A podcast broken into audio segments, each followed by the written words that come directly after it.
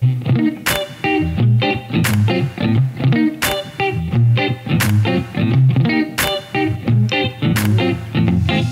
sommes engagés publics.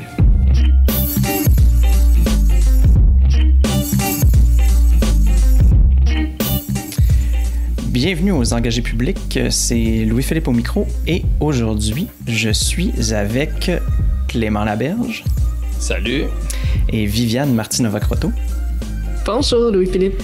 Et cette semaine, on a un nouveau passeport pendant qu'on tombe en élection. On va avoir le passeport demain, si j'ai bien compris.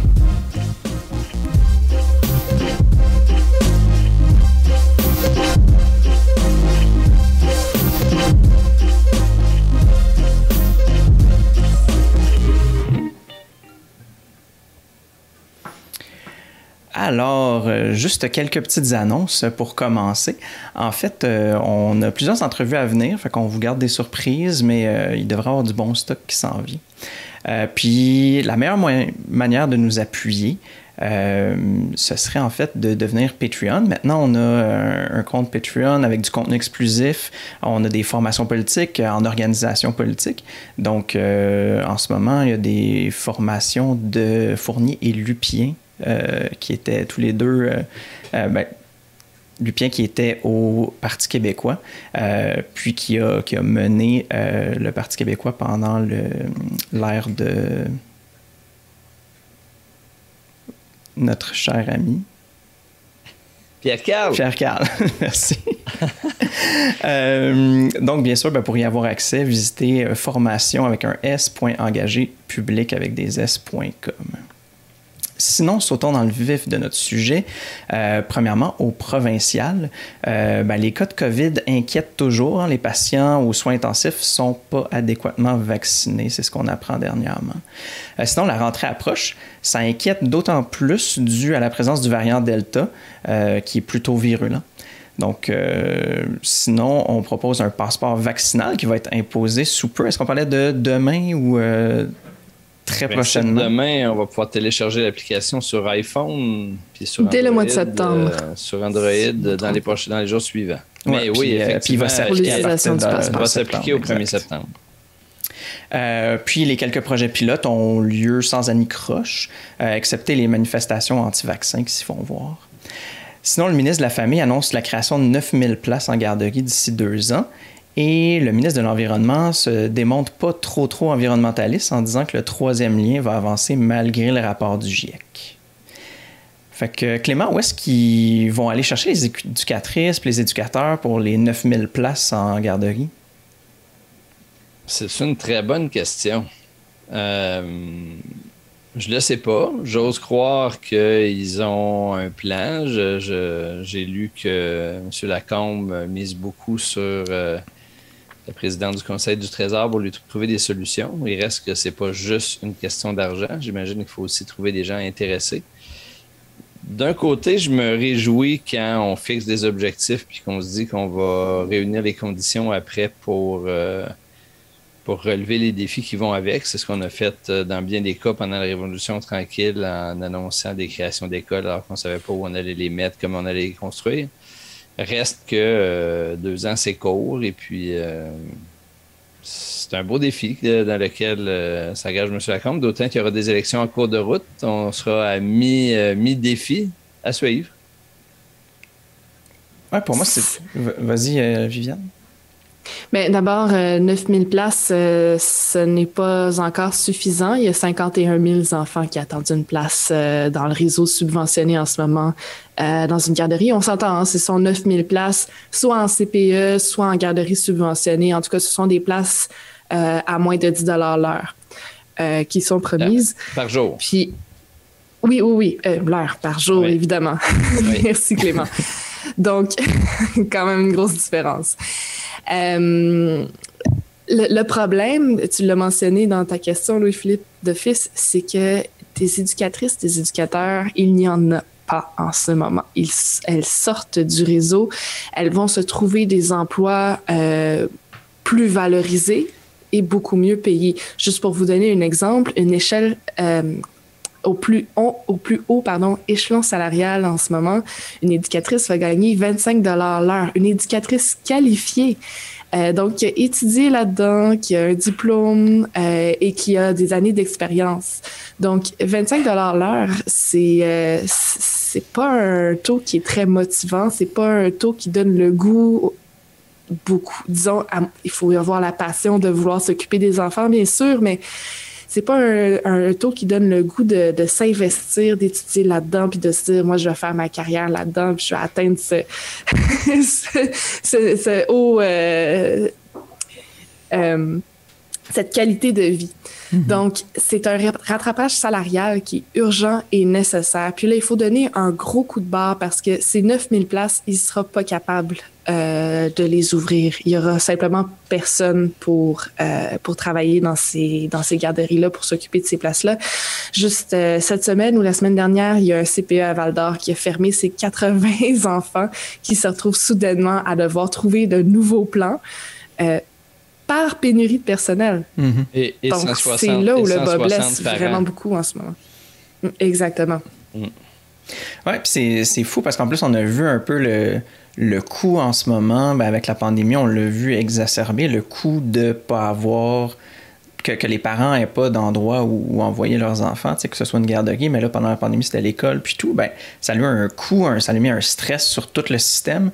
Euh, plein de monde qui ne pouvait pas aller au travail, on était pas chanceux, mais en tout cas, avec la pandémie, il y a beaucoup de travaux qui sont devenus plus flexibles ou ben, malheureusement, il y a des gens qui ont perdu leur emploi. Mais ultimement, dans un monde où tout le monde recommence à travailler, ben, ces gens-là, ils, ont besoin d'envoyer leurs enfants à quelque part, là, puis, puis ça va s'exacerber encore. Et, et rappelons que les garderies, en fait, les CPE, ne sont pas là que pour permettre aux parents de travailler. C'est aussi un lieu d'éducation, de socialisation, puis il y a des milieux, des familles pour lesquelles c'est indispensable pour que les enfants disposent d'un environnement sain pour donner une pause aux parents et tout. C'est un vrai mécanisme social qui aide des enfants à se préparer un avenir euh, sain. Donc, c'est pas uniquement une mesure économique, c'en est aussi une. Mais il y a des enfants dans ça qui vont euh, les enfants qui n'ont pas accès à ce réseau subissent d'une certaine façon un préjudice par rapport à ceux qui ont la chance d'avoir accès à ces ressources-là. Absolument, parce que rappelons-le, les éducatrices, les éducateurs sont formés. Ils, ils, stimulent les enfants, ils leur font apprendre à socialiser, à, euh, à, bien se développer. Des formations, je veux dire, nous, comme parents, on fait ce qu'on on fait de notre mieux avec nos enfants. On veut qu'ils soient heureux, on en prend soin, on veut les stimuler aussi, qu'ils se développent bien. Sauf que ça vaut pas euh, les connaissances que euh, une personne qui a été formée pour ça aura apprises à l'école. Euh, avec les études qui ont été faites, tout ça, j'ai pas mis le même temps. C'est pas du tout comparable. Donc, ces enfants-là sont effectivement pénalisés par le manque de place et les femmes sont doublement pénalisées parce que c'est elles en majorité qui détiennent les emplois d'éducatrices. Donc, qui ont euh, ces salaires, disons, qui sont plus du tout concurrentiels aujourd'hui et qui sont pas non plus suffisants pour subvenir aux besoins euh, des gens là, avec euh, les marchés locatifs et euh, les propriétés qu'on a aujourd'hui. Femmes qui sont aussi celles qui payent à l'autre bout quand les places sont pas disponibles la plupart du temps. Exactement. Exactement. C'est en grande majorité les femmes qui sont pénalisées dans leur carrière, qui doivent perdent leur ancienneté, leur job, euh, qui, euh, qui sont freinés dans leur avancement de carrière aussi quand euh, il faut qu'elles restent à la maison pour, pour s'occuper des enfants. Donc, c'est vraiment sexiste finalement. oui, les, retards et les difficultés dans le développement du réseau des CPE, c'est vraiment pas un problème qui est également partagé entre les hommes et les mhm. femmes. on est vraiment dû au Québec. Si c'était l'inverse, on, aurait réglé le problème depuis longtemps. Ah, c'est tellement vrai ça. Puis on est tellement dû au Québec là, pour compléter ce réseau-là, ce projet-là. On est cité partout comme un exemple. Le Canada maintenant veut nous copier. Euh, c'est, aux États-Unis, les, les, progressistes sont admiratifs qu'on ait ce système-là. Puis on n'a jamais fini de le développer. On peut-tu, on peut-tu l'achever enfin? Et puis c'est pas comme si c'était une job facile non plus, là, tu sais. Je veux dire, c'est pas, comme si, euh, ah, on était.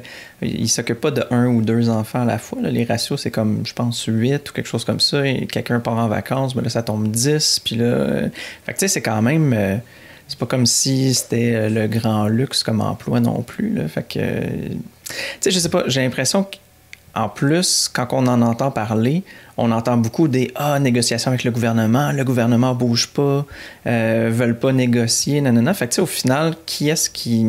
Je trouve que c'est difficile d'avoir vraiment envie d'aller travailler là-dedans. On entend qu'ils ne sont pas nécessairement toujours bien traités, puis tout le monde dit Ah oui, c'est essentiel, c'est essentiel.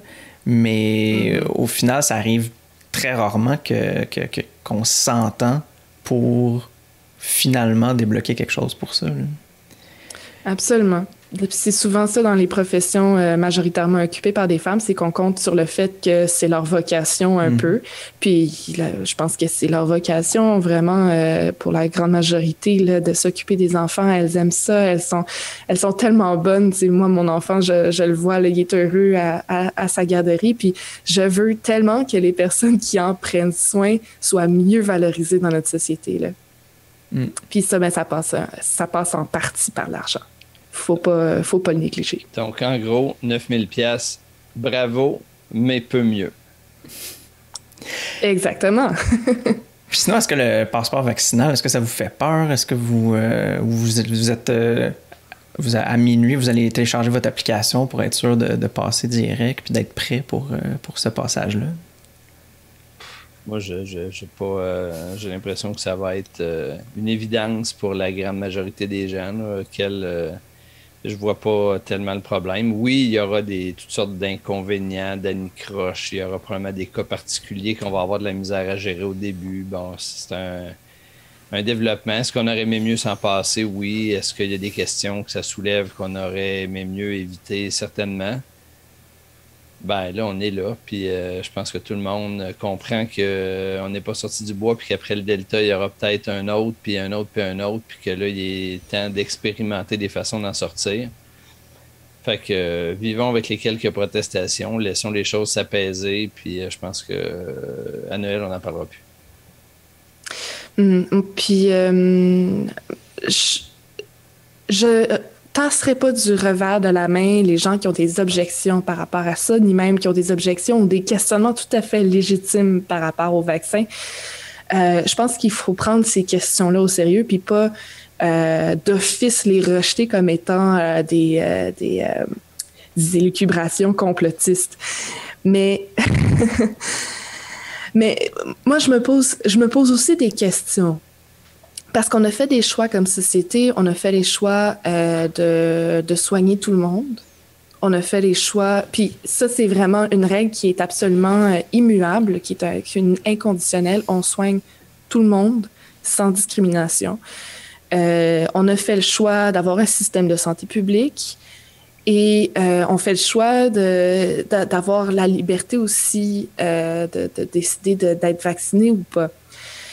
Mais là, à partir du moment où on est dans une pandémie, puis que, comme tu l'as mentionné, Clément, il y a des variants qui circulent, qui sont de plus en plus résistants euh, ou partiellement résistants au vaccin, il y, a quelque chose qui craque. Soit on décide qu'on ne soigne plus tout le monde, euh, ce qui n'est certainement pas l'option que je privilégierais si j'étais décideur. Soit on décide euh, que ce n'est plus un système public ou partiellement euh, privé, et ce n'est pas non plus l'option que je privilégie, ou on décide que euh, un vaccin qui est très contrôlé, qui est vérifié, qui est très étudié, c'est un des, c'est un des, c'est le médicament le plus, le médicament, enfin, c'est le produit pharmaceutique le plus étudié au monde là en ce moment. Soit on décide que ce, produit-là, euh, auquel le consensus scientifique fait confiance, eh bien, il devient euh, pas, nécessairement obligatoire, mais c'est-à-dire il faut présenter une preuve qu'on l'a eu pour pouvoir continuer pour une portion de la population, la grande majorité, je l'espère, d'avoir une vie à peu près normale. Euh, ou sinon, mais ben, on reconfine tout le monde. C'est un, peu, un peu ça les choix qu'on a euh, devant l'optique de, de, de, revoir resubmerger encore notre système de santé. Donc, moi, entre tous ces choix-là, mais c'est clair que je trouve que le passeport vaccinal, c'est un moindre mal. Je suis d'accord avec toi qu'il y a des questions importantes qu'on ne doit pas juste éliminer euh, sans les aborder. Au contraire, il faut avoir le courage de les, aborder.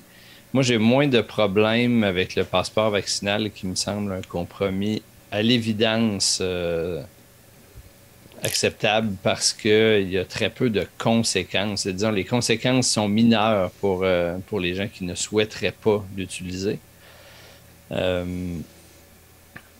j'ai plus de problèmes à la limite avec la vaccination obligatoire, qui mhm. me semble poser beaucoup plus de questions, puis sur lesquelles je pense qu'on est beaucoup moins prêt à avancer comme société. Mhm. Euh, parce que là, les conséquences sont importantes pour les gens. Est-ce qu'on peut mettre fin à l'emploi de quelqu'un, euh, etc. Je ne dis pas que c'est pas légitime, je ne dis pas qu'on ne doit pas l'étudier, mais ça me semble quand même une mesure qui est beaucoup plus brutale, puis beaucoup plus portée sur des conséquences que euh, l'imposition d'un passeport vaccinal, rappelons-le, pour les services non essentiels. C'est sûr qu'on que c'est deux choses complètement différentes? Il où est-ce qu'on restreint les libertés, mettons, avec le passeport vaccinal, puis l'autre, ben, on ne fait pas restreindre la personne, on la force à faire quelque chose. Je suis d'accord avec toi, c'est comme un. C'est toute une autre échelle, Puis, puis en effet, le débat, il serait. Il, est complètement différent, Même si ça peut porter sur euh, des arguments semblables, mais, mais au final, il y a, il y a vraiment quelque chose de beaucoup moins beaucoup moins autoritaire à restreindre l'accès à certains endroits.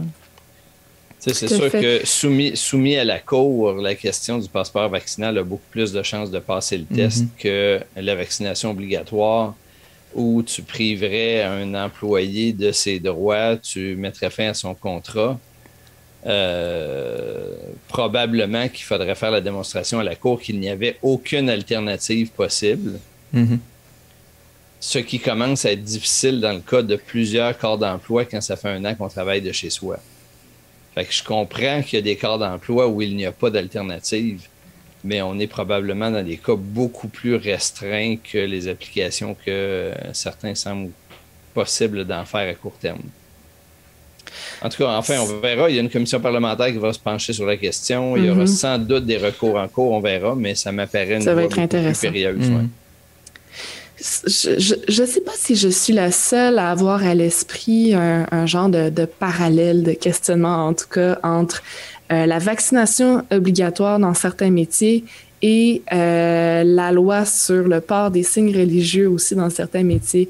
Je me demande s'il y, y, a des parallèles à faire entre ces deux situations-là, puis où est-ce que ces deux, ces deux restrictions-là euh, se rejoignent ou se différencient. En fait, je lance ça à la planète parce que dans les deux cas, c'est euh, c'est empêcher quelqu'un euh, d'avoir en fait, c'est le droit à l'emploi. Il, il en va de la discrimination à l'emploi, en fait. C'est ça que je voulais dire. dans le premier cas, si on n'est pas vacciné, parce que ça peut être liberté personnelle de faire ce qu'on veut avec notre corps. Dans le second, c'est liberté de conscience, liberté religieuse. Donc, euh, en fait, je me demande euh, si c'est quelque chose qui va être abordé par les cours. Peut-être. Moi, je vois quand même une distinction importante dans le cas où euh, l'obligation vaccinale, la base quand même, puis je réitère mes, réserves, mais l'argumentaire est la santé, la santé publique. En fait, c'est la mm-hmm. santé des collègues mm-hmm. Puis c'est est-ce que c'est une obligation qui est nécessaire pour assurer la sécurité au travail, qui est une obligation des employeurs dans la loi? L'employeur a l'obligation d'assurer la sécurité à ses travailleurs. Donc, je pense que la situation est un peu délicate devant la Cour. Maintenant, est-ce que euh, est-ce qu'on peut y voir quand même une, similitude? Peut-être. Ben, en fait, je, suis entièrement d'accord avec toi que c'est une différence fondamentale. C'est que dans le cas du vaccin, ben, c'est la, la, santé des collègues, des, euh, des, patients éventuellement ou des clients qui est en jeu, tandis que dans le cas euh, des croyances religieuses, ben, c'est pas du tout le cas. C'est euh, c'est un cas de liberté de conscience. Donc, moi aussi, je trouve qu'il y a une grosse différence. Donc, si si le enfin bref mais non mais je, moi je, suis contre je suis contre l'interdiction du port de signes religieux dans, dans, dans ces corps de, dans les corps de métier donc euh, mais je suis pas nécessairement contre euh, l'obligation d'être vacciné dans certains corps de métier. Donc, mhm. tu es proche de la position de Justin Trudeau là-dessus? Je te, je, te, euh, je te, taquine. Je te taquine. Mais ben, c'est tout fait, ça arrive des fois. ça mérité d'être souligné. Oui, c'est ça. Absolument. fait que tantôt, quand on, va parler de fédéral, j'imagine que tu vas beaucoup le défendre. En tout cas, on verra, là, je présume. Ouf! Suspense! Euh... Fallait lui donner des points au début pour pouvoir en enlever euh, une Oui, c'est ça. ben, si vous voulez y aller, justement, à moins que quelqu'un voulait parler de troisième lien, euh, mais euh, peut-être qu'on en parle déjà assez souvent puis qu'il n'y a pas grand-chose à dire sur le sujet. Puis que ben, il n'y a pas de nouveau. Ça s'explique mais il n'y a pas de nouveau. Fait que moi, attendons d'avoir du nouveau. Hein. Je pense que tout le monde qui s'est penché sur le sujet sait que le projet ne se fera pas dans sa forme actuelle. Il y aura des changements, donc on s'obstinera sur les changements quand ils seront présentés. Mhm. En attendant, ben, en tout cas, avec cet argent-là, il pourrait augmenter le salaire des, des éducatrices en CPE sans problème. Euh, ce qu'il y a de nouveau sur ce dossier, c'est justement, ça nous amène aux élections fédérales, c'est le positionnement des partis fédéraux sur cet enjeu qui est, euh, qui est finalement provincial. Euh... Oui, où on demande de se, de se positionner, mais, euh, mais c'est pas encore. Ben, c'est en train de se faire, là, fait que. Mm, ben, le NPD a pris euh, explicitement position contre, euh, le bloc pour. Euh, il était plus neutre jusqu'à tout dernièrement. Là, je pense que c'est d'aujourd'hui même que Yves-François mm. Blanchette a, avoué un penchant favorable. ce que je trouve très dommage là, pour, pour les luttes citoyennes qui se font à Québec. Je trouve que c'est un peu leur couper l'herbe sous les pieds. Là. Mm-hmm. Oui, mais la réalité, c'est que c'est dans le contexte actuel, je pense que dans l'élection actuelle, dans le contexte du projet actuel et de l'information disponible, se dire contre euh, aurait probablement pour effet de lui couper une grande partie de ses chances sur la rive sud puis de restreindre ses appuis dans des circonscriptions où il est loin, loin, loin, loin d'être acquis pour gagner. En fait, ça serait c'est un, positionnement impossible pour lui. Cela dit, euh, là, je fais du pur calcul euh, électoral. Tu ben, je pense que c'est ça. Mais je pense que c'est le calcul qu'il a fait. Fait que sa position mm-hmm. aujourd'hui est, est, opportuniste. Il dit euh, Je pense que le projet peut devenir un projet qui a du sens écologiquement au conditionnel. Puis il s'appuie surtout sur l'idée que si c'est un projet que le Québec veut, le fédéral devrait payer, ce qui est quand même un argument un peu court en ce qui me concerne. Je ne sais pas, euh, pas automatique parce que le gouvernement du Québec réclame un projet dans n'importe quel domaine qu'il faut que le fédéral paye. moi, je, je, je, je, suis, favorable à cette approche-là, mais je pense que l'argument est un peu court, mais je pense que c'est un moyen de se défausser en disant. Euh, le projet pour être meilleur, c'est le fédéral payé. Oui, oui. argument, de campagne, mettons, plus qu'argument réel. Mais c'est pas vrai que parce que tu es au fédéral, tu pas besoin d'avoir d'opinion sur des choses. Tu sais, comme, en tout cas. Oui, puis c'est un projet de transport. Je veux dire, pas, on n'est pas dans, la santé, dans l'éducation hmm. euh, ou autre chose. On est dans un secteur où ça, il y a des questions. Euh. Oui, absolument. Euh, bref, bref, la position du bloc, elle est, à mon avis, opportuniste pour l'élection. Elle s'explique, mais c'est un calcul. Absolument. C'est juste que je vais me demander est-ce que j'ai envie, comme indépendantiste, de voter pour le porte-parole de la CAQ à Ottawa, finalement, parce que c'est à ça que ça revient. Mais ça va être quoi ton, ton alternative? Mais c'est une excellente question, discutons-en. ben, si on veut se partir là-dessus, euh, on va, je vais faire juste un petit tour de certaines promesses électorales qui ont été faites dans les dernières semaines. Hein. D'un coup, ça nous convaincrait. Ben oui, c'est ça. Euh, parce, que, parce que justement, Viviane, en tout cas, on va parler des, promesses libérales. Peut-être que ça va te, encore plus t'intéresser. Euh, pour commencer avec le NPD, ben, ils veulent freiner la hausse des prix en immobilier.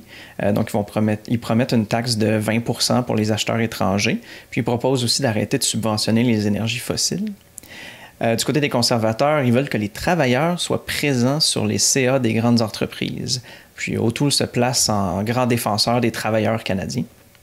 Sinon, les libéraux, ils veulent augmenter le financement en santé, mais ils veulent mettre des conditions, malgré que la santé soit de compétence provinciale. Euh, Blanchet avec le Bloc, malgré qu'il soit condamné à errer en opposition, il dit plutôt chercher un mandat qu'il pourrait utiliser pour faire des propositions et déposer des projets. Fait qu'il proposerait notamment une péréquation verte, puis une nouvelle loi sur les Indiens. Ça, devrait être assuré. Sinon, Bernier, il ne sera pas du débat des chefs, puis il n'en est pas surpris. Voilà. Nous non plus. Euh, puis finalement, ben, pour parler de Cuba, euh, un, tweet de Christopher Freeland à propos de O'Toole étiqueté par Twitter comme utilisant un média manipulé. Donc, euh, Viviane, là, euh, on parlait des libéraux, mais là, les conservateurs, euh, est-ce qu'ils vont commencer à t'intéresser s'ils veulent gauchistes? Mais crème, hein, que les travailleurs soient présents sur les CA des grandes entreprises, drôle de mesure pour le Parti conservateur, on va se le dire. Euh, mais j'ai encore trop peur qu'un député conservateur d'arrière-blanc remette, d'arrière-ban remette euh, à l'ordre du jour un projet de loi sur euh, les interruptions de grossesse. Donc, c'est éliminé. On élimine cette option-là. Ça en fait de toute façon. Oui, ça en fait une facile. De toute façon, au sujet de l'environnement, c'est des irresponsables. Euh, puis c'est la grande priorité euh, de notre époque. En fait, la, canicule qu'on vit présentement ne cesse de nous le rappeler quotidiennement à quel point c'est inquiétant. Donc, euh, c'est une des, si c'est pas la chose la plus importante à prendre en compte pour la prochaine élection, ça élimine pour moi les conservateurs définitivement. Mais je ne sais pas pour qui je vais voter. Je ne sais pas si je vais faire autre chose qu'annuler mon vote. Euh, je ne voterai pas non plus pour le Parti libéral. Louis-Philippe, j'espère que je te déçois pas trop. oui. ah oui, ah, quand même. En plus, j'ai Stephen Guilbeault dans ma circonscription qui se représente, euh, notre ministre du patrimoine. Mhm. Et lui, il n'a pas peur, il a, pas peur de, de, piler sur ses convictions pour tenir la ligne de parti. Ouf! Ouais. Avez-vous vu Fred Dubé qui a commenté une de ses photos? Non. C'était drôle. Euh, sur, sur, ses réseaux sociaux, Steven Guilbeault qui, euh, qui met une des photos de, de, début de campagne. Là, puis là, on le voit sur un escabeau en train d'accrocher une pancarte de sa face. Un, un, classique de campagne électorale pour les mm-hmm. candidats euh, aux élections. Et Fred Dubé qui commente, euh, je paraphrase, là, j'y vais de mémoire. En 2001, on grimpe euh, des ponts pour, euh, pour l'environnement. En 2021, on grimpe des escabeaux pour sauver les, les pétrolières. Et j'ai trouvé ça super drôle. en fait, son commentaire a plus d'un millier de réactions approbatrices. la publication en, originale en a à peu près 200. ouais, moi, moi, moi cela dit, sur, sur, Steven Guilbeault, j'ai du mal à lui faire. C'est-à-dire que oui, il assume forcément le rôle qu'on essaie de lui faire, ben pas qu'on essaie, qu'on réussit à lui faire euh, porter euh, de, porte-parole tiède, de mesures euh, froides. Mais, mais moi, c'est surtout le reflet de la force des lignes de parti. Euh, qu'on a aujourd'hui, peut-être au fédéral encore plus, mais j'en sais rien. Mais je peux imaginer, puis pour l'avoir vécu, que dans une campagne, tu acceptes de dire des choses qui sont pas au plus profond de tes convictions parce que tu es amené à faire des choix puis à te dire que les valeurs qui t'ont amené à te présenter puis à défendre sont plus importantes que les quelques couleuvres qu'on te demande d'avaler. Tu sais, c'est un être candidat pour un parti, c'est plus compliqué que de militer pour une organisation qui ne se bat que sur un thème. Mm Fait qu'il est dans une position beaucoup plus complexe au plan moral Puis mhm. c'est sûr que ça le confronte à beaucoup plus de questions morales par rapport à lui-même que quand il était dans n'importe quel rôle qu'il a joué précédemment. Reste qu'il y a toujours bien un bout à tout. Puis je ben, avec, avec, les positions qu'il a prises, les, les arguments qu'il nous a tenus pendant des années, je l'écoute des jours essayer de nous convaincre que le Parti libéral est un parti responsable, qui a fait des choses admirables, exemplaires à l'échelle du monde en environnement depuis deux ans, là, il faut arrêter. Il y a un moment, c'est attaque complètement ta crédibilité puis euh, celle d'un bon paquet des gens autour de toi.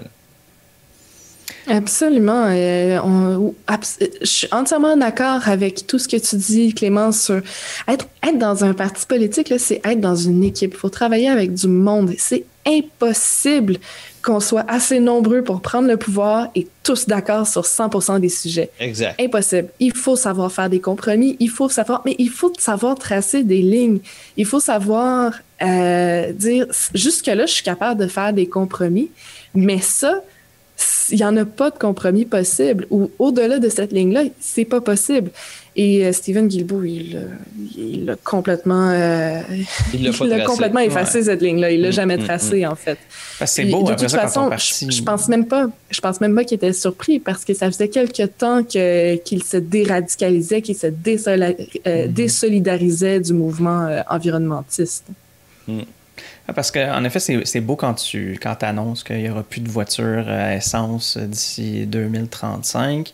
Mais il faut quand même que, comme tu dis, il y ait une ligne qui dit Ah, ben, je veux pas voter pour ça, acheter un pipeline. Là, mm-hmm. Ça devient complètement absurde là, après.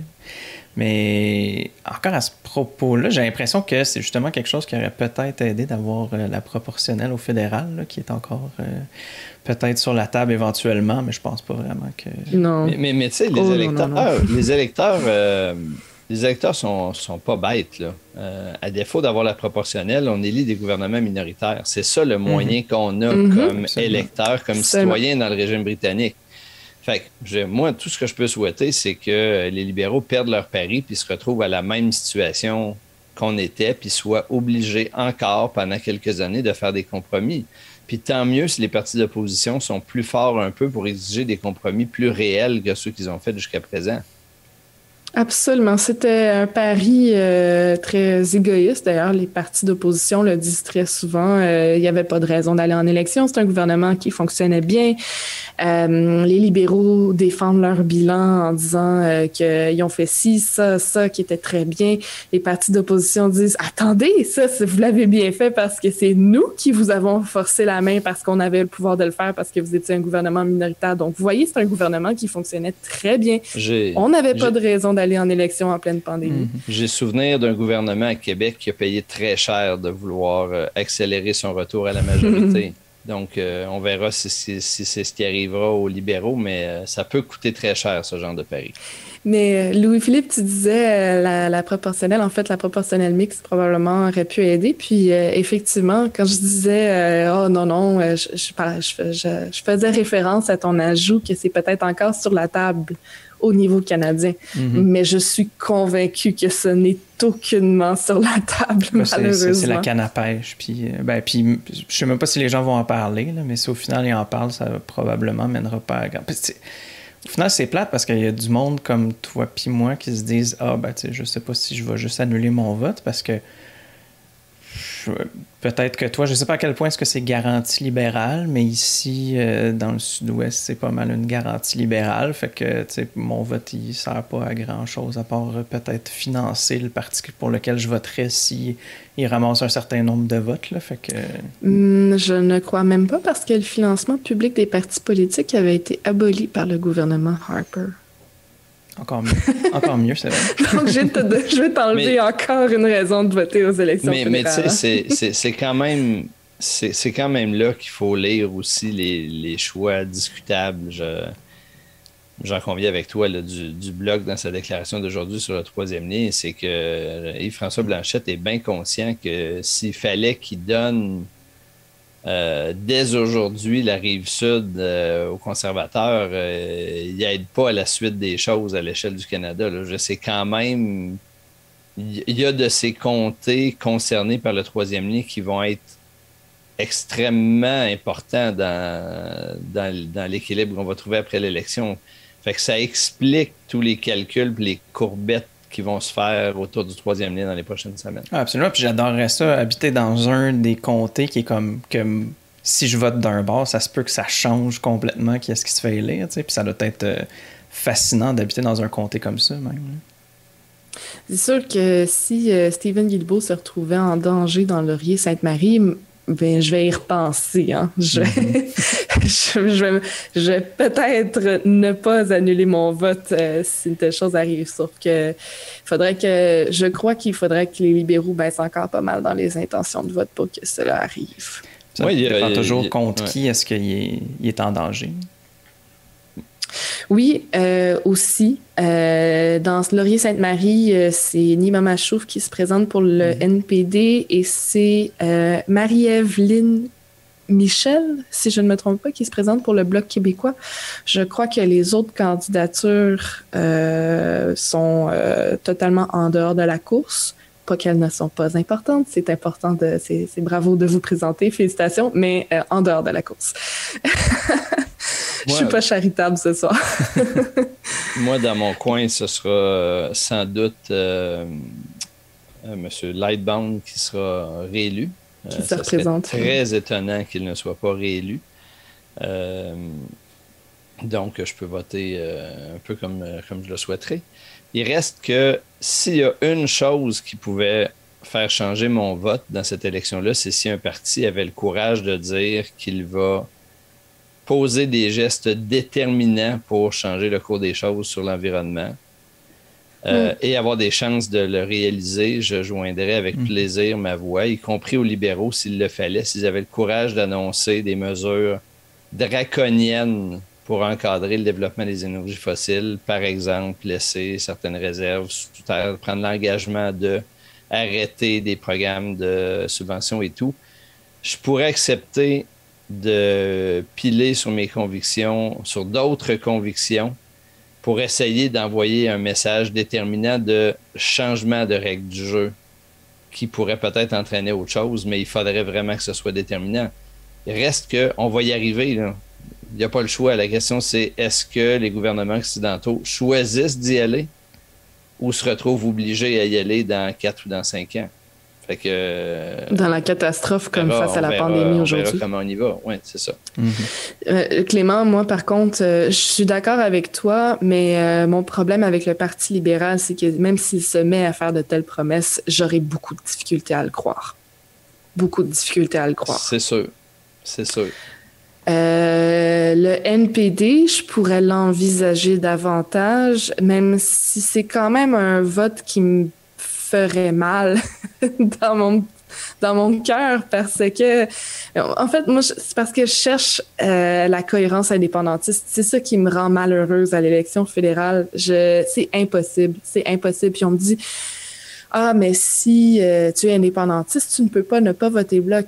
Mais mm-hmm. je m'excuse. Je pense que c'est très cohérent aussi d'être indépendantiste et d'annuler son vote à Ottawa parce que je vote finalement pour un parti qui va faire tous les efforts possibles pour améliorer euh, le Canada, améliorer la place du Québec au sein du Canada. Bon, c'est joli, mais, mais et, et, et, au-delà de ça, ce qui me dérange davantage, ce sont euh, des pics xénophobes qui sont ressortis encore dans le durant euh, le dernier mandat de certains députés, du chef à l'occasion. Et ces choses-là, ça s'accumule et ça fait des preuves assez macabres euh, pour, euh, pour le Bloc québécois, à, l'encontre euh, du, Bloc québécois, en fait. Puis je les ai expliqués, je les ai excusés, j'ai encore voté pour eux. Puis là, je, je peux plus les défendre, là. Je comprends pas que ça se passe encore des choses comme ça. Euh, Yves-François Blanchette qui accuse, euh, qui, soulève la question, qui demande si un ministre est lié à une organisation islamiste terroriste sans aucune preuve, ne se basant que sur des médias qui colportent euh, des, euh, des fake news de façon tout à fait connue et de droite. Tout, je trouve que c'est malhonnête, je trouve que c'est malsain, je trouve que c'est essayer de faire sortir le plus les la, laide petite fibre xénophobe qu'on retrouve euh, chez certains électorats, puis ça, ça me fait hérisser les poils des jambes. Tu sais, je trouve, puis je me désole de dire ça, mais je trouve que tu mets la barre haute en demandant la cohérence euh, ah, indépendantiste et sur tous les sujets. Puis euh, c'est à regret que je le dis. Moi, j'en suis à un point sur certaines questions, y compris sur l'environnement, où je cherche moins la cohérence que des actions emblématiques qui ont le pouvoir de changer notre façon d'envisager la suite.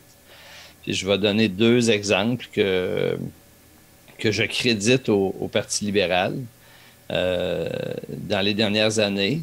Puis pas pour dire qu'ils ont bien réalisé, au contraire, mais je pense quand même qu'ils ont changé quelque chose dans la psyché d'une partie des acteurs qui a aidé à débloquer des choses. Dans la campagne, euh, la précédente ou l'autre d'avant, quand à un moment, euh, Justin Trudeau a dit que c'était pas un dogme, l'idée du déficit zéro, puis que s'il y avait des priorités à faire, il fallait les faire puis assumer après après 20 euh, ans où euh, on se disait que euh, c'était comme le minimum de la barre par où passer pour se présenter à une élection de promettre le déficit zéro, je trouvais que ça permettait d'envisager certaines questions autrement puis que ça donnait de l'air. Là, la pandémie est arrivée et tout, ils ont abusé dans tout ça. Je ne suis pas en train de justifier tous les déficits qui ont été faits. Je reconnais simplement l'idée d'ouvrir des portes, des fenêtres pour penser autrement. Puis la deuxième que je leur crédite, c'est l'importance qu'ils ont accordé, imposé dans toutes sortes de façons, dans toutes sortes d'institutions sur la question autochtone. Ce n'est pas tout bien fait, ce n'est pas. Il y a eu plus de paroles que d'actions. Je suis tout d'accord avec ça. Reste qu'aujourd'hui, que aujourd'hui, on ne peut pas revenir en arrière. C'est une question qui est là, qui, va, qui est abordée de façon plus irréversible qu'avant. Puis sur l'environnement, c'est ce genre de geste-là que je m'attendrais de voir poser tout en sachant qu'ils sont emblématiques. Donc, pour une dimension symbolique, donc pour une dimension, j'accepte qu'ils ne seront pas suivis d'action. Mais on a besoin de changer notre façon d'aborder ces questions-là. Fait que je suis à la recherche de ça plus que de cohérence aujourd'hui. Mm-hmm. puis, je, puis je te comprends, puis ça revient à ce qu'on disait tout à l'heure euh, du fait de travailler en équipe, du fait de devoir faire des compromis, euh, pas que je, me sente euh, le désir de faire des compromis sur ma radicalité indépendantiste. N'empêche que si mon vote ne peut pas faire de différence sur cette priorité politique que j'ai, ce qui est pas mal mon sentiment, bien au moins qu'il fasse une différence au niveau de l'environnement. C'est peut-être euh, peut-être la, la, réflexion que je vais me faire. Ceci dit, je sais pas. Euh, le, alors euh, ça, ça pointerait peut-être vers le NPD, mais je ne sais pas non plus si on peut faire confiance au NPD. Ils ne sont pas testés. Ça a été très long avant qu'ils prennent position contre euh, Trans Mountain, les pipelines. Beaucoup trop long en fait. Puis, euh, et puis évidemment, ben, là, c'est vraiment quand même faire un gros sacrifice de mes convictions indépendantistes parce que c'est aussi un parti qui est très centralisateur, oui, de gauche, mais de gauche au niveau canadien, ça implique aussi euh, euh, empiéter beaucoup sur les, beaucoup sur les champs de compétences des mmh. provinces. Puis ça, c'est difficile de revenir en arrière après. Quand le gouvernement fédéral se met les pattes là-dedans, c'est difficile. Euh, c'est un gouvernement conservateur qui est élu ensuite, qui, serait euh, pas mal à l'autre extrême, hein, parce que le spectre des positionnements politiques est plus à droite pour le reste du Canada qu'au Québec. Euh, puis s'il faut revenir en arrière, mais là, c'est tout le monde sur le terrain qui est déstabilisé. Donc, c'est difficile pour moi, ça aussi, mais bon, c'est pas encore exclu je pense que c'est une euh, bonne analyse du NPD parce que aussi, je, vu qu'ils n'ont jamais été au pouvoir euh, fédéral, je pense que probablement qu'ils n'ont pas l'habitude de gérer cette dualité-là fédérale-provinciale. Puis c'est ça mm-hmm. peut-être qui les pousse à faire des propositions que finalement, tu sais, comme ils voient un problème dans leur entourage, puis ils disent on pourrait régler ça de cette façon-là, mais peut-être qu'ils réalisent pas qu'en fait, il y a des paliers puis qu'ils ont pas. C'est pas parce qu'ils sont le plus haut palier qu'ils peuvent faire n'importe quoi. Absolument. Puis la réponse à Jack, de Jack Meeting à cette euh, question, question-là qui lui est parfois posée n'est pas du tout rassurante. Il dit mm. sur le terrain, euh, les gens, ils s'en foutent de quel palier de gouvernement une mesure vient s'ils sont d'accord avec elle. Ça, c'est sa réponse. Puis c'est vrai, c'est absolument vrai. C'est comme ça qu'il va faire des points d'un point de vue électoral. Mais c'est tout à fait nocif à long terme, ça, pour notre nation, pour, euh, pour notre liberté de peuple, pour notre capacité à nous gouverner, pour notre capacité à faire éventuellement l'indépendance. Puis moi, dans mon vote, je peux pas ignorer ce fait-là. Ah, puis le Canada fonctionne. Tu ne crois pas au fédéralisme bienveillant? mais, mais justement, par rapport à ça, je pense que le, le Canada fonctionne pas de la même façon euh, d'un bout à l'autre, d'un océan à l'autre. Absolument pas. Donc, euh, tu sais, je veux dire, une mesure qui va bien paraître par euh, quelqu'un qui est dans, je sais pas moi, une banlieue à Calgary ou à Toronto, peut-être ça marche pas dans la banlieue à, à St. John's, puis parce que oui, mais ça serait vrai de la Gaspésie et du plateau Mont-Royal aussi. Ah oui, absolument, absolument. oui, mais il y, a, une cohérence étatique. Il y, a, un sentiment d'appartenir à la même nation quand même. Oui, avec des différences régionales, mais il y a des référents culturels, historiques qu'on partage. Ce mmh, mmh, c'est pas le cas dans l'ensemble du Canada. C'est pour ça que c'est justement pour ce que Louis-Philippe dit que je, je crois que c'est un pays qui est dysfonctionnel puis qui est mieux d'être. Euh, mais tu vois, notre discussion montre bien que cette élection-là n'est pas réglée pantoute. Si, euh, si Justin Trudeau pensait que ça allait passer comme une lettre à la poste, il doit commencer à s'inquiéter. Mm-hmm. En tout cas, lui, c'est sûr qu'il veut son, son mandat pour faire un peu ce qu'il veut après, parce qu'il veut se faire justifier, je présume, pour euh, après ça transformer les mesures de pandémie en ce que ça y tente. Mais, euh, mais en effet, c'est vraiment pas gagné. Je serais très surpris qu'il ait une majorité le lendemain de l'élection. On verra, mais euh, mes paris hmm, iraient sur un minoritaire. J'entends beaucoup les commentateurs euh, mentionner, je ne prendrai pas l'originalité du commentaire, là, mais euh, on, on, pose la question depuis le début pourquoi aller en élection maintenant? Les libéraux n'ont pas de réponse convaincante à ça. Ils veulent pas mhm. admettre que c'est juste pour être en majorité. Donc, tout le monde attend c'est quoi les mesures extraordinaires qu'ils vont nous proposer? Sauf que là, il y a énormément d'argent qui est déjà euh, engagé dans des promesses euh, préélectorales. Il y a énormément d'argent qui été engagé aussi dans les mesures euh, pour lutter contre la pandémie. Donc, euh, des sommes très, très importantes. C'est quoi, ça va être quoi euh, ces mesures choc? Puis euh, c'est, des milliards qui vont pleuvoir, j'imagine, en plus de tout ce qui est déjà engagé. Enfin, à voir. Ben, puis ultimement, je pense pas que les électeurs vont dire Ah, ils ont, ils ont, été en élection alors que ça me tentait pas, donc je voterai pas pour eux ou je vais voter pour les conservateurs parce que les libéraux ils ont été en élection sans raison. Je pense que les gens vont voter plus ou moins conséquemment, mais probablement que le fait qu'on ait été en élection ne prendra pas une grosse place dans, ben le choix. Non, probablement a des gens qui ont été amateurs de ce gouvernement minoritaire, qui ont trouvé que ça fonctionnait bien, bien vont se dire hmm, je veux leur donner un autre gouvernement minoritaire. Mhm, mhm. Oui, peut-être. Mais après ça, c'est en votant pour les libéraux ou en votant pour quelqu'un d'autre? Euh, les, les progressistes conservateurs, euh, les conservateurs, en tout cas? Progressiste conservateur. Ben là, je sais pas là, si ils deviennent le grand défenseur du prolétariat canadien. je pense que ça peut. Je sais pas. Les conservateurs, c'est exactement comme tu dis, Viviane. Euh, il y a comme cette espèce de dualité dans le parti, puis euh, ça va toujours rester derrière la tête que ah, il y a peut-être quelqu'un qui va faire quelque chose que je suis extrêmement pas d'accord, et donc euh, oublie ça, je pourrais jamais leur faire confiance pour quoi que ce soit. Mm. Sinon, euh, je vais parler vite vite de un peu le, tweet de Christophe Freeland. Je ne sais pas si vous l'avez regardé, mais en fait, je vous le décris rapidement, mais c'est euh, une vidéo de O'Toole qui, est, euh, qui a plein de coupures, puis essentiellement, c'est quelqu'un qui pose la question est-ce que vous seriez pour un système à deux vitesses avec du privé ou d'autres types de privé avec ou sans profit. Euh, puis lui, dans la section toute coupée, ben, il dit essentiellement que oui. Puis c'est ça qu'il défend depuis le début. Mais quand tu regardes la vidéo complète, il passe la moitié du temps à encenser notre système actuel, puis il dit que c'est un des systèmes exemplaires, puis qu'il est super beau, puis qu'il le supporte, mais qu'il n'est pas contre d'essayer de faire du deux vitesses.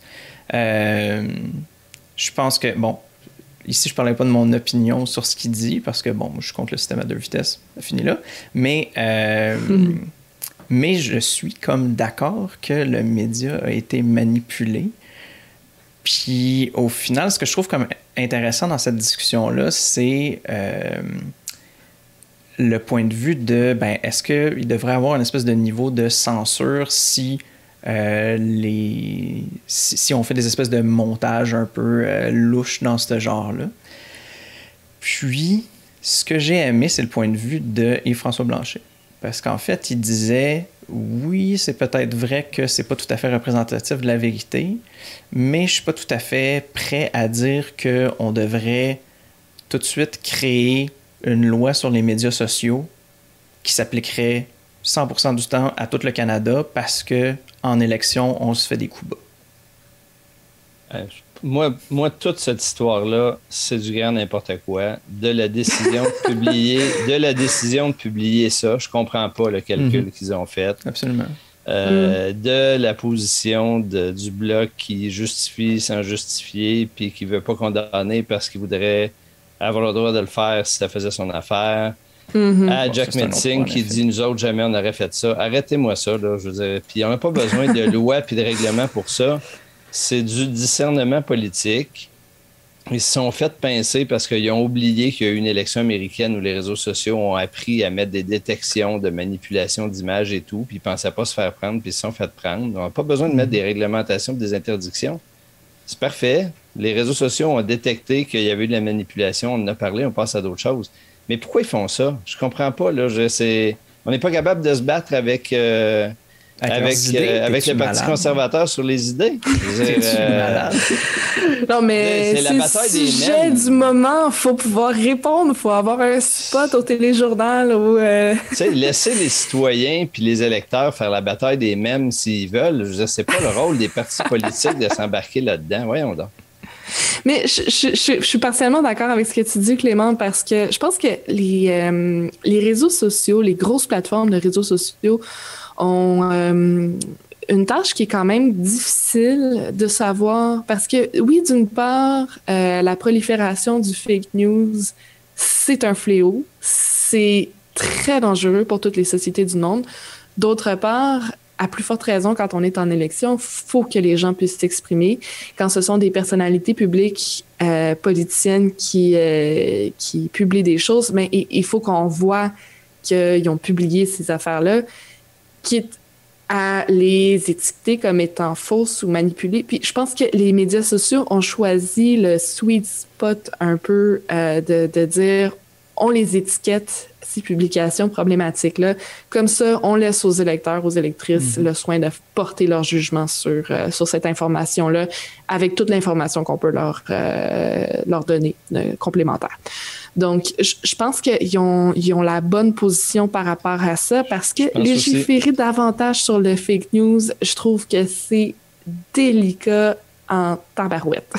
Mais moi, je, suis d'accord avec toi. Très, très délicat. C'est pour ça que je dis que je ne pense pas qu'on a besoin de plus de réglementation puis d'interdire de ci puis de ça. à partir du moment où moi, on me signale, on m'aide à percevoir qu'il y a eu une manipulation du média, hein, qu'on me présente autrement comme mm-hmm. étant non monté, je pense que le Twitter, en l'occurrence, a bien fait son travail. Puis là, rappelons quand même que dans l'histoire, ils n'ont pas fait ça volontairement d'en arriver là, Twitter, Facebook et tout. Ils l'ont mhm. fait parce que les gouvernements ont dit qu'ils allaient, après 20 ans de non-responsabilité sur ce qui se publiait sur les réseaux sociaux, ils mhm. allaient les responsabiliser comme plateforme de diffusion.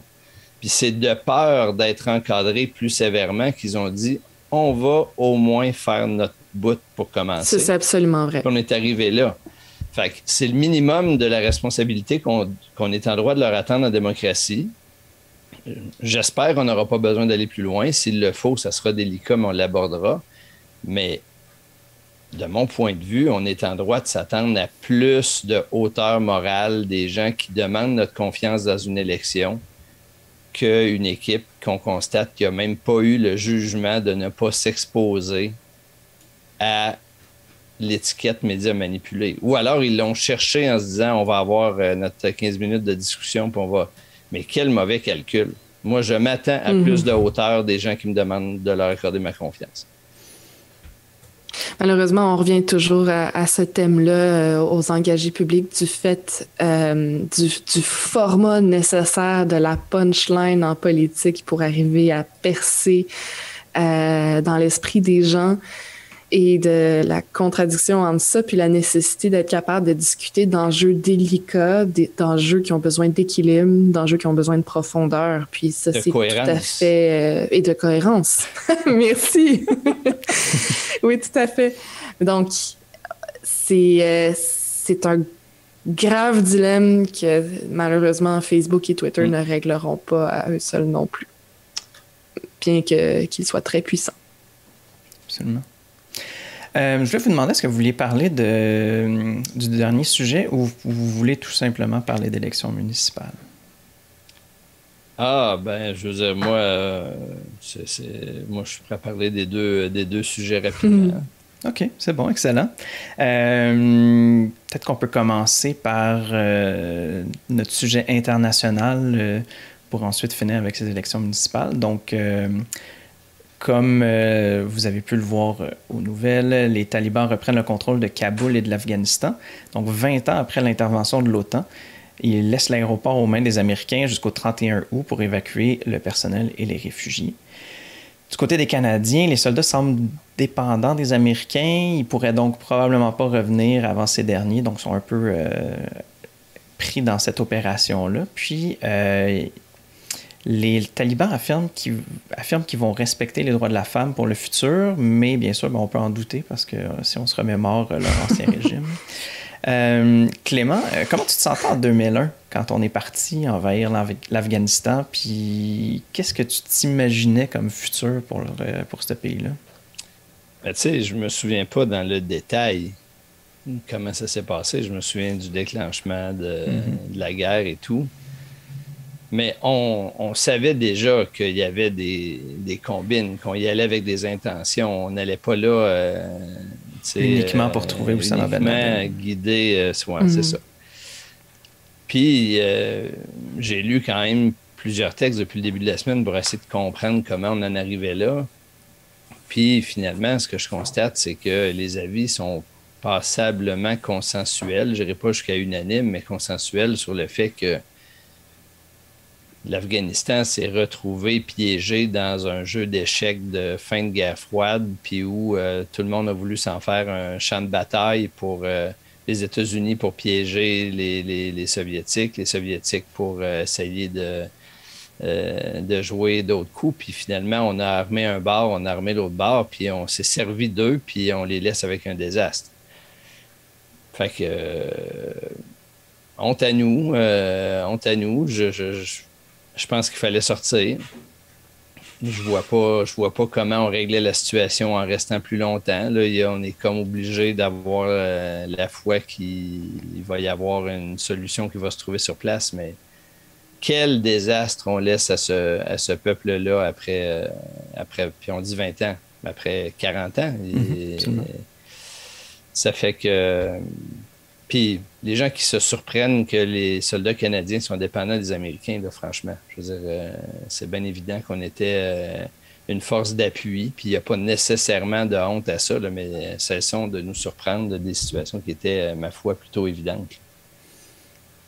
Je pense pas que c'est une surprise non plus. Il y a un plan pour les Canadiens de sortir des gens de l'Afghanistan, puis c'est avec l'aide des Américains, ben c'est ainsi que, ça va se passer. Mais, mais j'ai beaucoup de mal à digérer euh, la surprise. Euh, ça s'est écroulé plus vite qu'on pensait et tout. Je veux dire, si le renseignement mm. occidental est à ce point déconnecté des terrains d'opération où ils sont physiquement présents, euh, là, ma foi, il faut qu'on s'inquiète de bien d'autres choses. Je ne peux pas croire qu'il n'y avait pas de l'information qui les informait que le jour où ils allaient annoncer leur retraite, tout allait débouler très vite.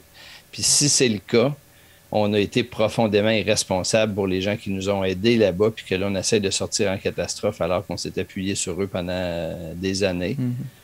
Puis à plus forte raison, les, euh, les femmes qu'on a aidées puis dont on a appuyé le, dont on a appuyé l'accession à des rôles de pouvoir, le devoir ce matin parler des juges, des avocats et mhm. tout, puis que là, on laisse là-bas sans aide. Je veux dire, euh, c'est c'est scandaleux. Puis dans, dans 5 ou 10 ans, quand on fera le bilan de tout ça, je pense que nous aurons bien des, euh, des reproches à se, à se, faire. Pas individuellement, mais je, je, pense que comme, comme pays et comme Occident, on n'aura vraiment pas été à la hauteur des, euh, des prétentions qu'on a eues pour eux euh, depuis 20 ou 30 ou 40 ans. J'ai rien à rajouter, je suis entièrement d'accord. Hmm. C'est peut-être de se poser des questions, quand on va dans des endroits, c'est quoi un peu le l'objectif post. Euh, je sais pas, post-invasion, mais post. Euh, une fois qu'on se retire, qu'est-ce qu'on veut laisser? Euh, puis à quel point est-ce qu'on veut que ce soit durable ou, au final, est-ce qu'on était. Est-ce qu'on était là vraiment pour les renforcer comme démocratie? Mm. si c'est le cas, c'est un échec. Ben, moi, j'ai beaucoup, euh, j'ai beaucoup aimé par ailleurs parce que la tragédie n'est pas qu'en euh, Afghanistan. C'est, le reflet de, bien des choses. J'ai lu avec beaucoup d'intérêt un article qui disait euh, finalement la, la guerre à la terreur puis au terrorisme qui est devenue l'obsession américaine depuis 2001 a fini par oblitérer toutes les autres questions puis par affaiblir la capacité euh, des spécialistes de la politique américaine de voir d'autres enjeux, d'autres menaces qui, euh, sont peut-être plus importantes encore pour les États-Unis ou pour l'Occident. Euh, les changements climatiques en étant un. il pourrait y en avoir d'autres. Mais je pense que ça nous rappelle aussi que faire des fixations euh, c'est jamais très bon dans nos vies personnelles, puis c'est probablement pas très bon en politique internationale non plus. Le monde est complexe, de plus en plus complexe, puis chaque fois qu'on ramène les choses à une seule dimension, on se tend probablement un piège à nous-mêmes. Puis là, ben, peut-être les Américains sont euh, à l'heure de constater qu'ils avaient mis le pied dans un piège en, 2000, euh, en 2001. Mm-hmm. Mais malheureusement, c'est pas eux qui vont payer le prix, c'est les Afghans, puis les Afghanes en particulier. Puis mm-hmm au final, ça me porte aussi à me poser euh, la question sur spécifiquement les Américains. Ça va être quoi leur, euh, leur prochaine guerre? Parce que il y a énormément de, de richesse économique qui est comme ancrée dans l'armée, surtout aux États-Unis. Puis si c'est pas déployé, est-ce que c'est des gens qui perdent leurs emplois? Est-ce que, tu sais, puis ça, ça mettrait un stress encore plus grand sur cette société-là. Euh, fait je suis pas intéressé à ce qu'ils fassent leur prochaine guerre, pas du tout. Mais, euh, mais j'ai l'impression qu'il va toujours devoir en avoir une pour que pour, pour qui Par pur motif économique.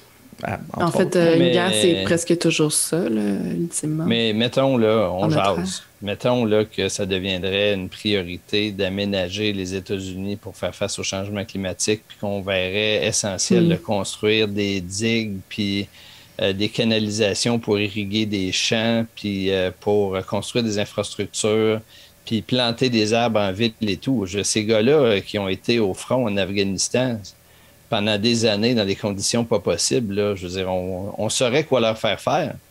La vraie mhm. question, c'est pas, euh, c'est pas comment ces, ces, ces êtres humains-là peuvent être utiles à la société américaine. C'est est-ce qu'on accepte de détourner l'argent qu'on donne au complexe militaro-industriel pour le diriger vers ailleurs? C'est ça la seule question. C'est pas l'utilisation des soldats.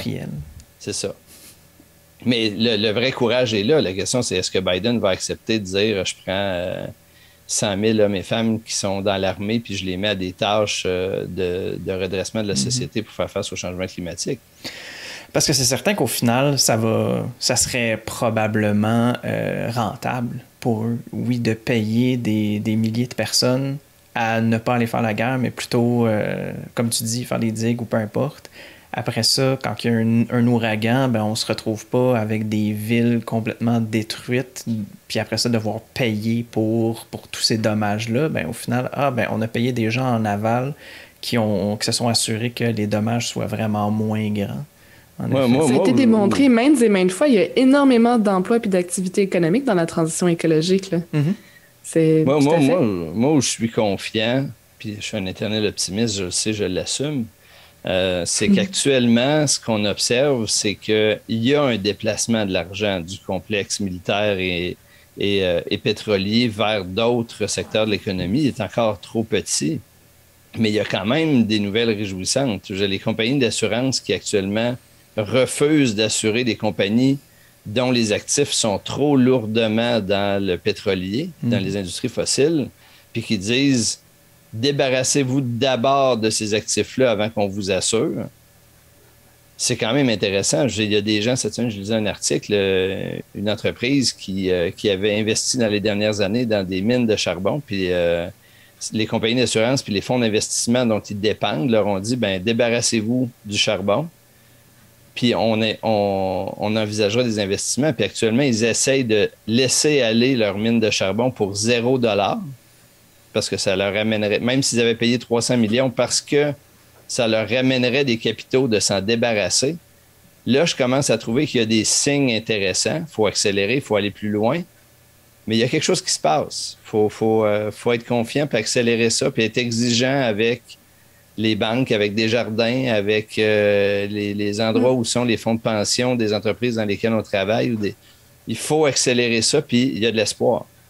C'est vraiment cool ce que tu viens. Euh, ben D'abord, l'anecdote que tu as, racontée, Clément, je la connaissais pas. C'est vraiment le fun de savoir ça. Puis, ce que tu viens de dire aussi sur, euh, tu sais, d'être exigeant envers euh, les institutions qui ont du pouvoir. Ben, Desjardins, c'est un excellent exemple. On est presque tous membres de Desjardins encore. en tout cas, je, ne sais pas pour vous, mais c'est très à la mode d'être membre de Desjardins au Québec en général. Et puis, mm-hmm. être membre de Desjardins, ça veut dire avoir le droit de se présenter aux assemblées générales, de présenter des propositions, puis de voter contre ou en faveur. Puis une proposition qu'il y, a eu, euh, ben, il y a eu un gros mouvement, là, il y a une couple d'années de, de, gens qui proposaient dans leurs assemblées générales de Desjardins euh, que Desjardins se désinvestissent entièrement des combustibles fossiles. Ben, poussons là-dessus. C'est un geste à petite échelle qu'on peut faire là, proche de chez nous, là, dans notre caisse. Let's go, faisons-le. oui, oui, absolument d'accord. C'est une belle façon de s'engager.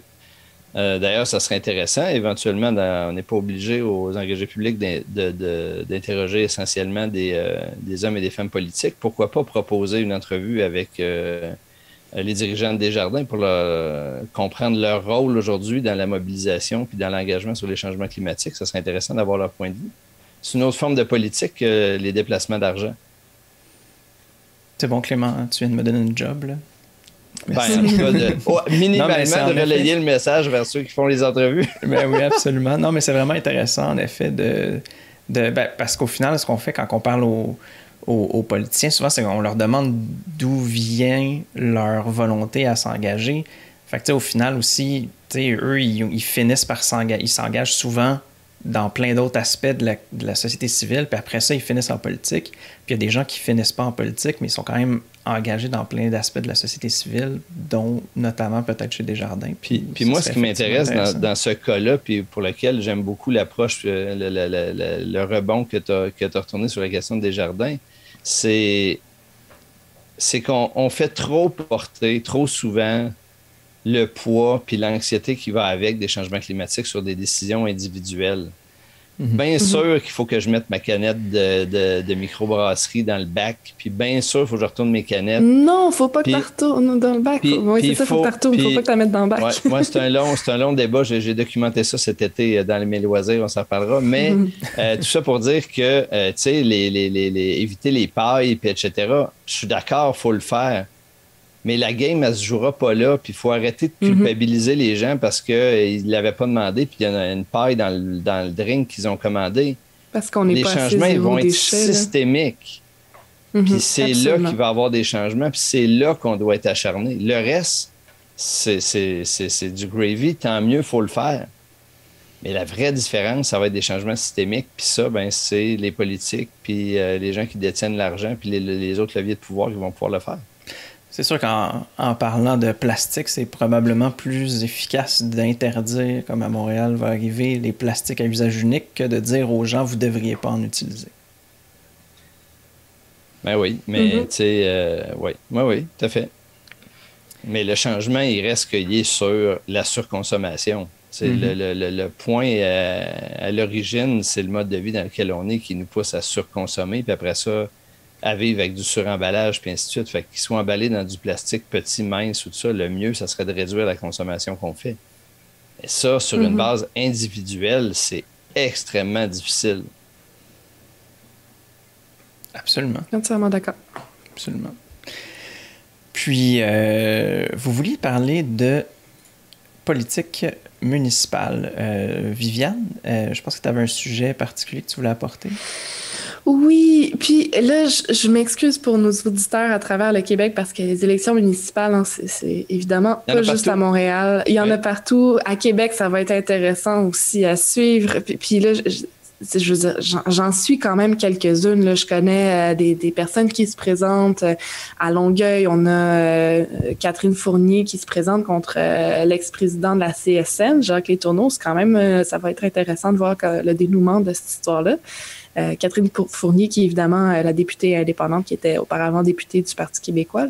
et, et amie des engagés et amis désengagés, bien sûr. Vous pouvez aller, aller voir la formation qu'elle a donnée à l'adresse, Louis-Philippe. Formation S. Exactement. Formation S. Engagé S public S.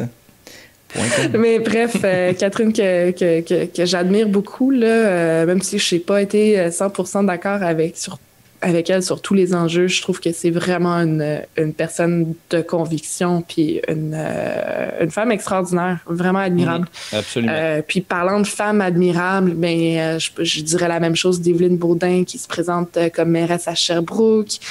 Puis il y en a, il y en a des tonnes d'autres. Puis à Québec aussi, là, c'est ça, je, je sais je sais, Régis Labaume ne se présente ne se représentant pas. Euh, ça va être euh, intéressant de, de, découvrir la succession parce que les candidats ne sont pas très connus de l'extérieur de Québec. Ah, même à Québec, ils sont, ils sont tous en déficit de, notoriété, mais justement, ça va être d'autant plus intéressant de, découvrir euh, du nouveau, quoi qu'il arrive. Mm-hmm, mm-hmm. Euh, mais donc, évidemment, moi, j'habite à Montréal, donc ce sont les élections que je suis euh, de, du plus près. Et il s'est passé quand même quelque chose de vraiment intéressant cette semaine, qui a commencé par l'annonce de la candidature du militant documentariste Will Prosper. Euh, Will Prosper euh, comme maire de Montréal-Nord, qui est un arrondissement qui a vraiment été négligé politiquement. Euh, à Montréal, c'était le cœur de la pandémie pendant certaines vagues parce que Travailleurs de première ligne. Travailleurs de première ligne, un arrondissement défavorisé. donc, toutes ces raisons-là ont mis en lumière les, les injustices. Et puis, Là, il y a des phénomènes, des problèmes de gangs de rue, euh, parce qu'ils sont engendrés évidemment par la pauvreté, par euh, des euh, sous-investissements dans cet arrondissement-là. Puis là, Will Prosper se présente pour Projet Montréal dans l'équipe de Valérie Plante, un gros événement. Quelqu'un qui vient de la place, qui est respecté, qui a une vingtaine d'années de militantisme derrière la cravate pour lier les communautés ensemble. Vraiment quelqu'un qui est, qui est admirable et populaire un gros coup contre Denis Coderre parce que Denis Coderre, mais c'était son arrondissement Montréal-Nord. L'adversaire de Valérie Plante, évidemment. Et là est sortie euh, la nouvelle pour venir euh, trasher le beau CV de Will Prosper, euh, qui était auparavant policier de la GRC, agent de la GRC. il aurait consulté une base de données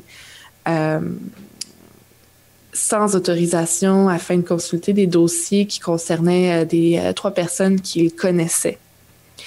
Euh, et qui étaient possiblement liées à des gangs de rue. Donc, faute grave, commise il y a 22 ans, et qui, selon moi, enfin, il y a une certaine rédemption qui a été faite par rapport à cette faute-là, étant donné l'engagement et le dévouement euh, dont a fait preuve euh, le personnage euh, pendant les deux décennies qui ont suivi. L'équipe, évidemment, d'Ensemble Montréal, le parti de Denis Coderre, a sorti fort contre ce candidat-là pour, euh, pour dire que c'était absolument inacceptable, que c'était peut-être une taupe, c'est un mot qu'ils ont employé. Et je, voulais, voulais en parler de ça parce que j'ai l'impression que Denis Coderre a un peu fait une passe sur la palette à Valérie Plante sur ce dossier-là. Parce que oui, c'est un sujet qui est grave. Oui, le sujet des gangs de rue, c'est un sujet qui est euh, qui va être probablement important à l'élection euh, montréalaise. N'empêche qu'on parle beaucoup de racisme systémique. Les Montréalaises, les Montréalais sont très sensibles à cette question-là. Et là, on a un exemple quand même assez flagrant, là, puis je pense que tout le monde l'a vu, d'une faute qui n'est pas pardonnée à quelqu'un qui, euh, qui est une personne racisée.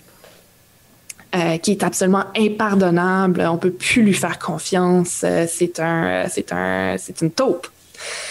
Même si ça fait 22 ans de ça.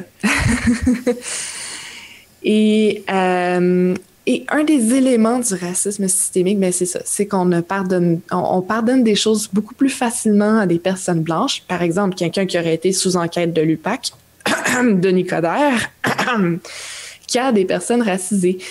Et euh, d'ailleurs, de Nicolas, ça fait pas 22 ans de ça, hein. euh, on va se le dire.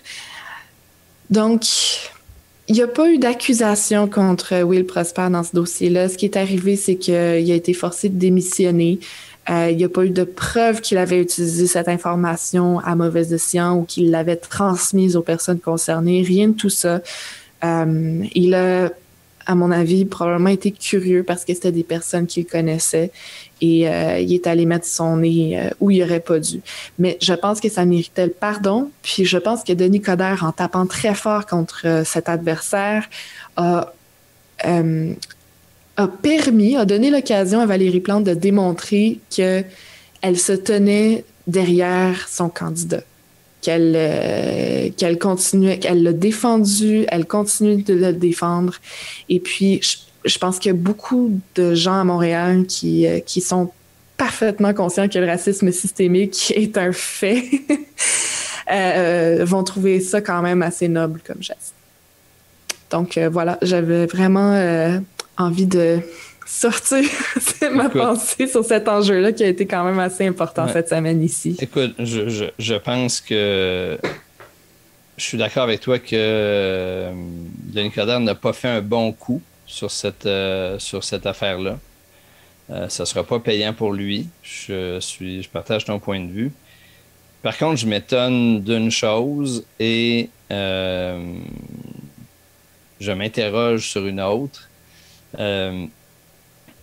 je m'étonne que l'équipe de Valérie Plante n'ait pas vu venir ce cas-là, puis j'inclus Will Prosper là-dedans. Pour moi, c'était évident que ça allait arriver un moment ou un autre, puis ils m'ont pas donné l'impression, ni lui ni elle, d'être prêts à faire face. Ça, je trouve que c'est ordinaire. Mm. Ça allait arriver. C'est bien évident. À plus forte raison, sachant que c'était Denis Coderre, l'adversaire en face, puis que tous les coups sont permis. Puis que tout le monde sait qu'il a des amis dans la police. Voilà, donc ça allait arriver. Puis ils n'étaient pas prêts à, le faire clairement. Mais bon, c'est des choses qui arrivent. Euh, on se fait, les partis se font tous prendre un moment ou un autre. Là où je réfléchis, je suis d'accord avec toi que ça devrait et ça aurait dû depuis longtemps lui être pardonné. Pour ça, il aurait fallu qu'il le dise, par contre, parce qu'on peut, on peut pas reprocher que ça lui ait pas été pardonné euh, depuis, ne le sachant pas. Mm. Euh, mais là, qui suis-je pour lui dire qu'il pouvait le dire ou pas le dire et tout, puis il y avait toutes les conditions. Fait que je veux pas juger, c'est le contraire. Je suis d'accord, ça devrait lui être mhm. pardonné. Je suis d'accord avec l'idée de rédemption, à plus forte raison quand ça fait 20 ans, à plus forte raison quand il n'y a pas eu d'accusation, à plus forte raison pour quelqu'un qui a eu un engagement euh, exemplaire entre-temps, à plus forte raison qu'il a le courage d'aller mettre sa face sur un poteau pour aller se représenter en démocratie dans des conditions pas faciles. Je m'interroge juste si les gens qui aujourd'hui prennent sa défense avec autant de vigueur auraient fait preuve de la même ouverture à la rédemption pour un candidat qui aurait été dans un autre parti moins de gauche.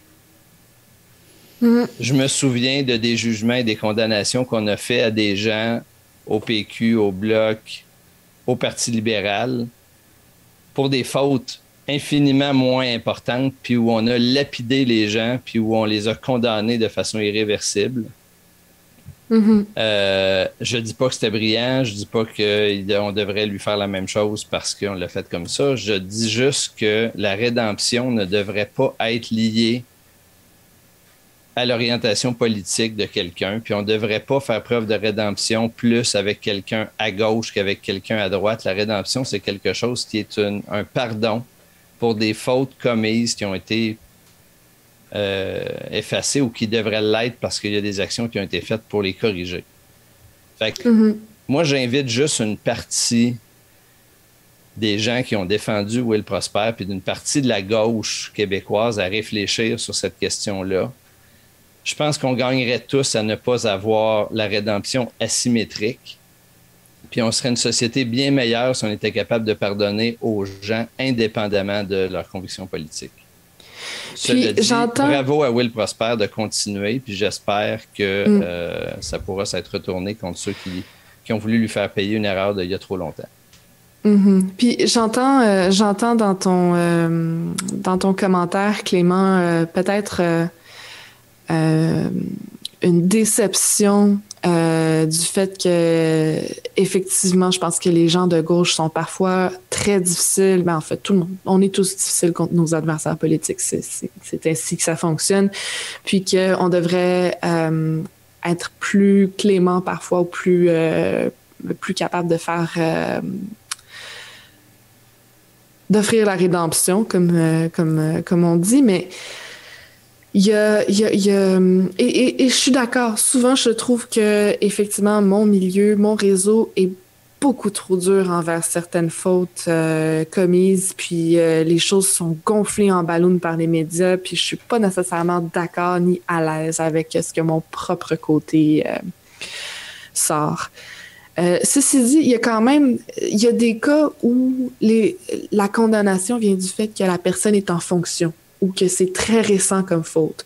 Euh, puis c'est drôle parce que Denis Coderre fait un peu un parallèle avec euh, Ali Nestor, un ancien combattant professionnel en arts martiaux qu'il voulait présenter lui aussi dans, dans, dans Montréal-Nord aussi, je crois. Euh, puis qui a dû exclure euh, à cause d'allégations d'agression sexuelle. Et là, c'est récent, là. Puis, si je ne me trompe pas, c'est plus récent. Et il n'y a pas... Dans le cas de, de, Will Prosper, il y a quand même eu comme dossier clos. Il n'y a pas eu euh, d'accusation ensuite. Il n'y a pas eu de... Tandis que dans le cas d'Ali Nestor, ben, il y, a, il, y a, il y a comme un flou qui mais, est... Euh, mais, mais dans tous les cas, là... Qui je, perturbe. Dans tous les cas, le pardon, euh, ben, il y a les cours pour le faire mm -hmm. de façon ouais. collective. Les cours sont là pour accorder des pardons s'il y a lieu. Sinon, c'est une question qui est essentiellement personnelle. Ça fait que moi, je peux décider que euh, pour, pour, moi, Will Prosper est pardonné ou pas, puis je pourrais décider qu'il y a des. Moi, je pouvais juger qu'il y a des candidats, par exemple, ou des, ou des députés qui ont été euh, sévèrement sanctionnés par la population auxquels moi j'aurais pardonné, c'est correct. Mm -hmm. Puis il y a des gens à qui on a pardonné pour lesquels moi j'aurais pas pardonné. Puis là, ça fait appel à nos mm -hmm. valeurs, à nos expériences personnelles et tout. Là où, où Denis mm -hmm. Coderre est de mauvaise foi, c'est que c'est lui qui a choisi de ne pas le présenter à l'Inestar. Ça veut dire que lui a jugé qu'il n'était pas pardonnable. Puis alors que euh, Valérie Plante estime que Will Prosper est pardonnable. Ça questionne bien plus leur valeur à eux que le jugement de la société et tout. Lui, il a jugé que l'Inestar n'était pas présentable devant les gens parce que les gens ne lui auraient pas permis. C'est la, c'est la lecture qu'il lui a faite comme chef de parti. Valérie Plante a fait une lecture opposée de euh, la pertinence d'accorder un pardon et de est-ce que la population allait le faire? Ben, on verra, mais je pense qu'il faut distinguer ce qui relève des cours, ce, que, ce qui relève de, de, la vie de chacun, puis de la lecture qu'on fait de où en est l'opinion publique. Mais ultimement, le, le, chef fait aussi le calcul de à quel point est-ce que lui ou elle, ça. Parce que si Valérie Plante a pardonné Will Prosper, ça parle aussi de qui est Valérie Plante, puis Bien de sûr. tout le monde qui fait son choix personnel, qui dit est-ce que j'aurais pardonné cet individu-là, oui ou non? Après ça, fait porte un jugement sur le chef de parti. Puis, ça fait partie du calcul. Puis peut-être que ce que Denis Coderre s'attend pas, c'est que des gens peuvent respecter un chef parce qu'il a pardonné quelqu'un. Parce que. puis. Je sais pas, ça fait, ça fait tellement vieux jeu de s'imaginer qu'on peut pas pardonner. Hmm. Puis, tu sais, pour boucler la boucle sur la question du racisme systémique, je suis un peu moins sûr que toi qu'on est devant un cas de racisme systémique. Je ne nie pas son existence. Le racisme mhm. systémique, je l'ai déjà dit, puis moi, je pense qu'on devrait arrêter de tourner autour du pot, puis de, le reconnaître, puis euh, d'assumer. Mhm. Je suis un peu moins sûr que toi qu'on est dans ce cas-là maintenant. Cela dit, euh, moi, allons plus loin. je veux dire, euh, dans la société telle qu'on est, il y a des catégories de de citoyens qui ont vécu du racisme systémique, de l'oppression, des systèmes injustes ou des conditions inégalitaires à qui on devrait pardonner plus facilement qu'à d'autres. Je ne parle pas des Blancs ici. Je parle de ceux qui ont vécu dans des situations dans lesquelles ils étaient beaucoup plus exposés à faire des erreurs, à mm-hmm. poser des gestes mm-hmm. malheureux que nous l'avons oui, été. Absolument.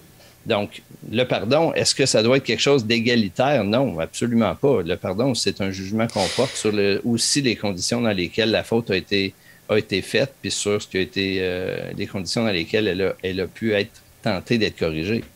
Puis, absolument. Puis, en ce sens, je veux dire, c'est jamais. Quand, quand on prend un cas à part, c'est rarement, très rarement un cas où on peut dire c'est un cas de racisme systémique. Je veux dire, il en arrive, mais c'est très rarement. Mais la somme de tous ces cas, comme celui dont on vient de discuter, qui fait que euh, les personnes racisées sont disproportionnellement euh, ciblées ou euh, sous-représentées ou la somme de toutes ces situations-là qui sont toutes uniques, qui ont toutes leurs raisons, fait quand même qu'il existe le racisme systémique. Donc, même si on peut pas dire que ce cas-là en est un de racisme systémique, peut-être peut-être que oui, peut-être que non, ça, ça, ça, fait quand même partie du portrait ultimement. Je, suis d'accord avec toi. Mm. Clément, est-ce que tu voulais parler de politique euh, québécoise du Québec, de Québec? Oui, écoute, après des sujets aussi importants, je n'ai rien à mettre dans la balance. Euh, l'élection à Québec sera plus intéressante dans quelques semaines, je pense. Oui. Hmm. Excellent. Je, serais enchanté qu'on passe un bon 20 minutes dessus la prochaine fois pour qu'on Peut-être sur un sujet moins tordu. Ça va dépendre des, des partis en élection à Québec, je présume. Oui. Donc, euh, ben, c'était notre épisode. Donc, euh, ben, merci d'avoir été des Il y a eu de la matière. Il y a eu de la matière, oui. On a parlé un petit peu, hein, je pense. Je pense qu'on a, on a dépassé notre moyenne en termes de temps. Un petit peu. euh, fait que merci beaucoup pour ceux qui sont restés à la fin. je ne ferai pas comme Denis, je promets rien, moi. mais si vous voulez écouter l'épisode de Denis, il, il promet les affaires. ça fait à peu près un mois. Allez-y, allez-y. Ça va coûter cher, ça va être. Euh, donc, euh, ben, sinon, abonnez-vous à notre balado sur Apple Podcasts, Google Podcasts, SoundCloud et Spotify. Suivez-nous sur nos pages Facebook, Twitter, YouTube et Instagram. Pour recevoir notre infolette, consultez notre boutique ou vous engager. Visitez engagerpublic. Bien sûr, pour les formations, vous pouvez vous rendre sur le même site aussi puis suivre euh, les liens. Finalement, bonne semaine. Salut.